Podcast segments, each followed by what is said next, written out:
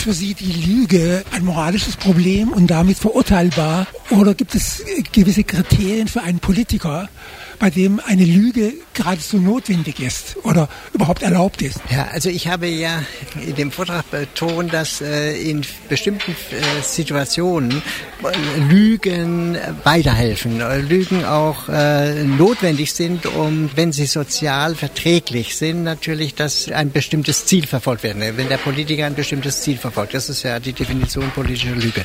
Und, Moral und Politik stößt sich da eben nicht.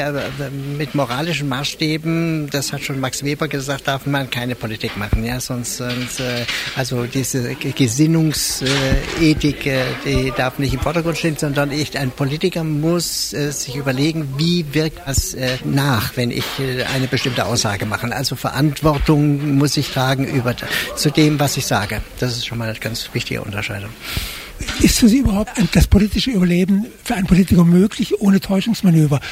Adorno hat, glaube ich, mal gesagt, es gibt keinen Platz für das Wahrhaftige in dieser Welt. Naja, also das Wahre, das ähm, hat ja die Anna Arendt gesagt, das Wahre ist äh, unveränderbar, ja, Politik verändert. Also insofern ist äh, das Beharren auf äh, Wahrheit keine gute Vorgabe für, für, für politisches Handeln, sondern ein Politiker muss sich ja auch anpassen, unter anderem an veränderte Umstände und, und muss sich anpassen an äh, sein Klientel, muss äh, an die Öffentlichkeit und muss wissen, was darf darf er der Öffentlichkeit mitteilen, was darf er nicht mitteilen. Ja? Und also gefestigte Politiker ähm, haben ja immer, äh, wenn sie Aussagen treffen, bestimmtes Publikum äh, im, im Auge und müssen daraufhin auch so formulieren, damit es äh, unmissverständlich äh, dann zum Ziel führt, was immer dann das Ziel ist. Also na, meistens ist es natürlich Machterhalt oder Machterwerb und äh, also günstig in der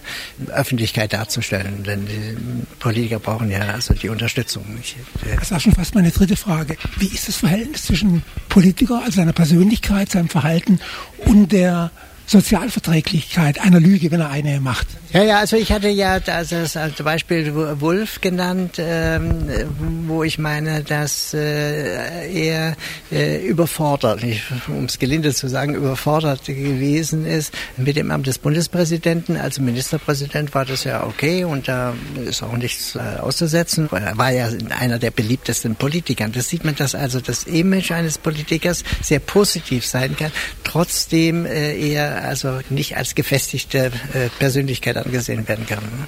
Also das ist äh, schon, eine, schon eine Diskrepanz, die sich erst später herausstellte eigentlich. nicht. Und jetzt versucht er ja seinen Kopf zu retten, äh, indem er Prozesse und Prozesse führt, weil er glaubt, auf rechtlichem Wege, und das ist der Fehler, den er geht, auf rechtlichem Wege sich zu rehabilitieren. Und das geht nicht. Sein Image ist weg für allemal. Nicht?